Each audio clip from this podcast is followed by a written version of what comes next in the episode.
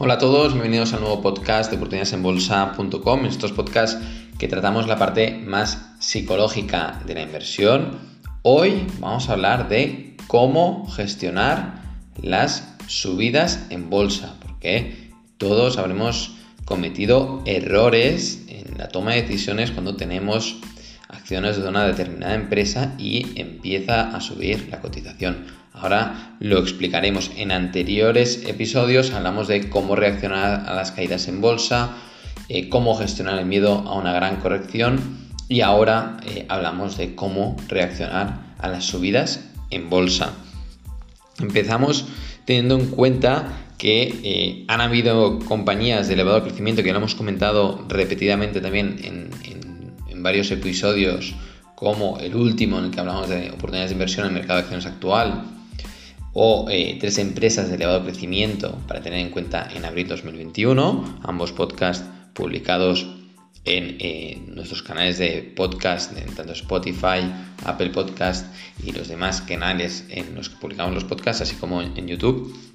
Os pueden consultar y si no, siempre pueden visitar nuestra página web de oportunidadesenbolsa.com, ir al blog y ahí encontrarán pues, todas las publicaciones.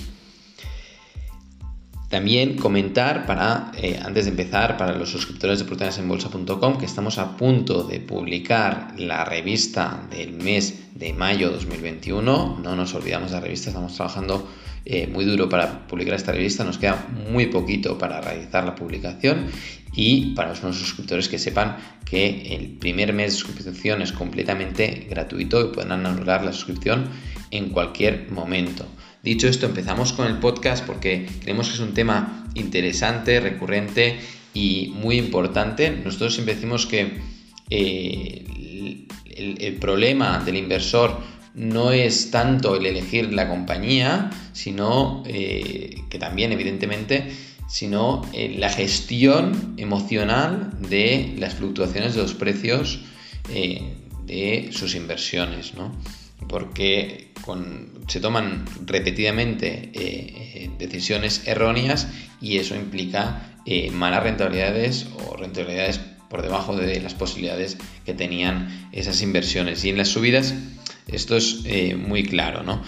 hay el error clásico, que este lo vamos a dar por superado, ¿no? del de vender nuestras acciones cuando caen y comprar acciones de una determinada compañía porque están subiendo o están subiendo y bueno, pues eh, nos llama la acción esas subidas y, bueno, nos llevamos emocionalmente por el calor de esas subidas y acabamos comprando sin, que detrás haya unos, unos, buenos argumentos de compra.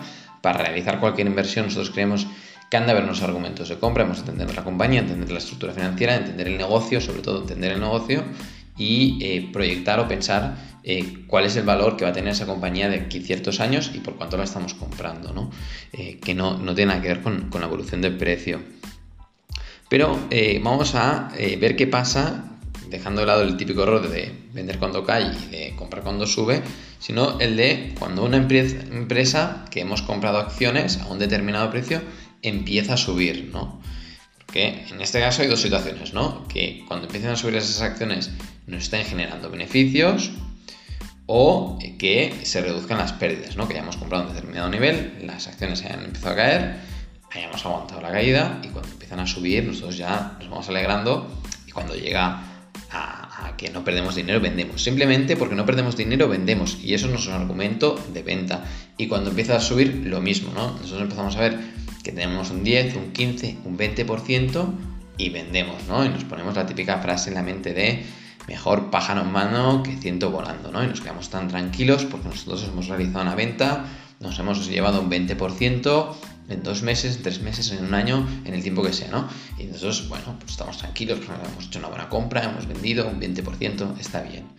Pero ¿qué pasa si esa empresa que has vendido, ya sea justo en el momento que dejas de tener pérdidas o cuando estás ganando un 20%, esa empresa está haciendo bien las cosas, los resultados son buenos trimestre a trimestre, año a año y el resto de inversores se van dando cuenta, ¿no? Y el apetito por esa compañía también crece, ¿no?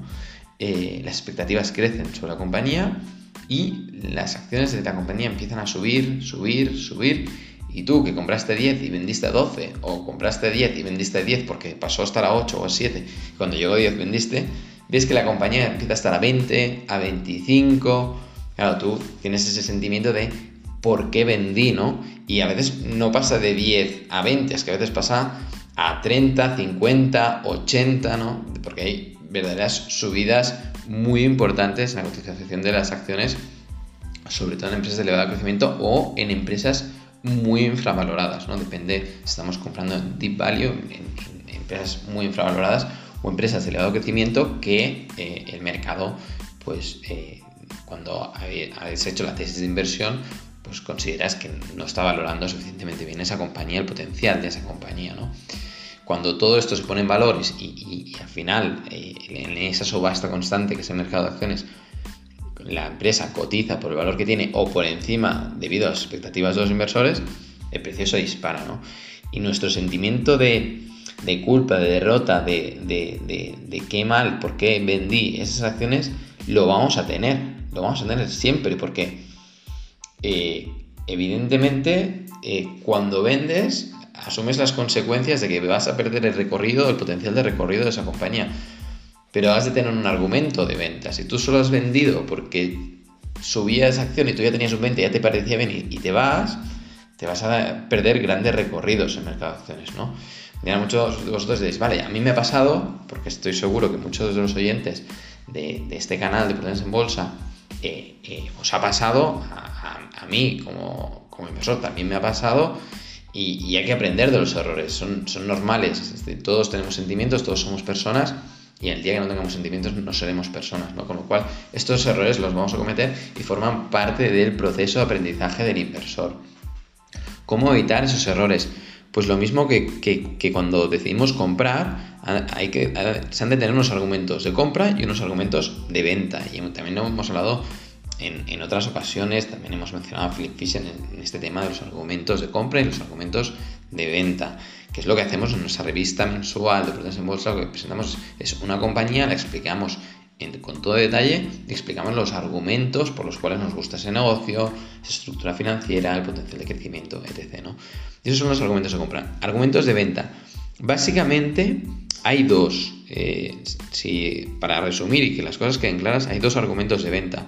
Uno, que, que la compañía esté sobrevalorada, es decir, que nos estén pagando mucho por esa compañía.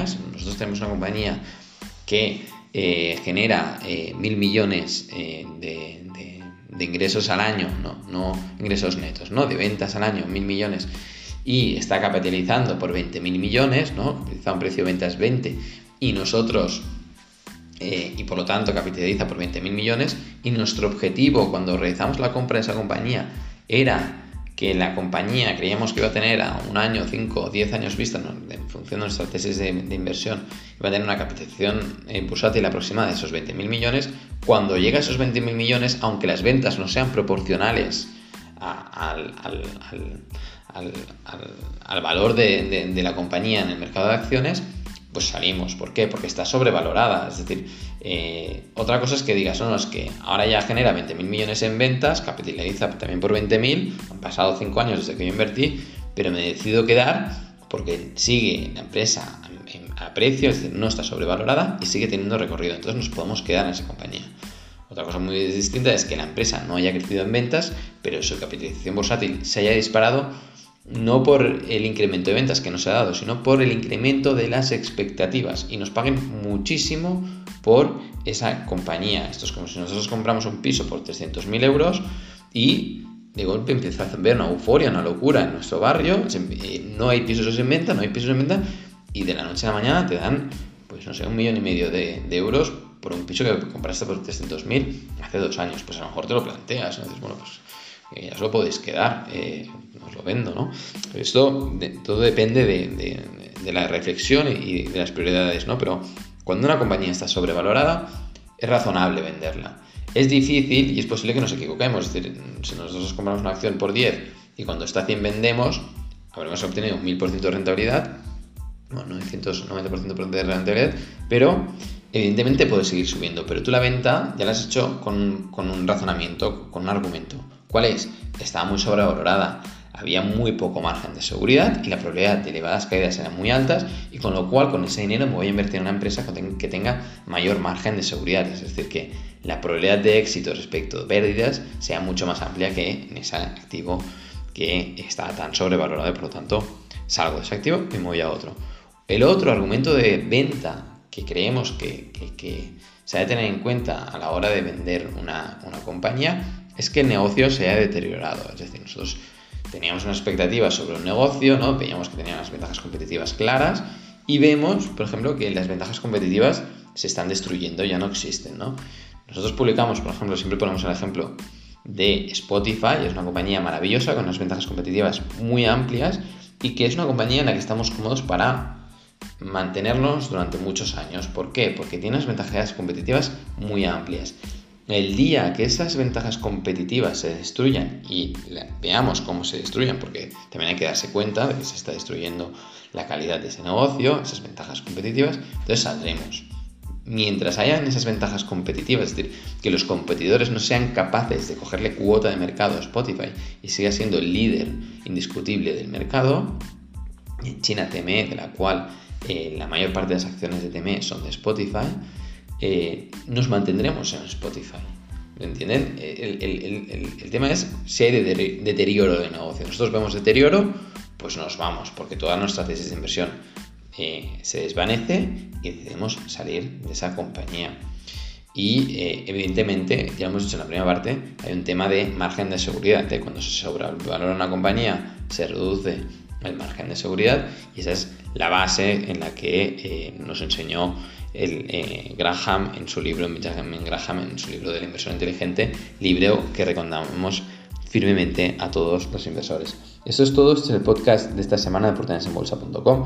Esperamos que les haya sido de utilidad. Recuerden que estamos a punto de publicar la última revista de eh, oportunidadesenbolsa.com, la revista del mes de mayo de 2021, con eh, una explicación detallada de una empresa, en este caso va a ser de elevado crecimiento, que ha corregido más de un 50% en bolsa y nosotros creemos que tiene potencial de crecimiento a medio plazo. Esto es todo, nos vemos, hasta la próxima.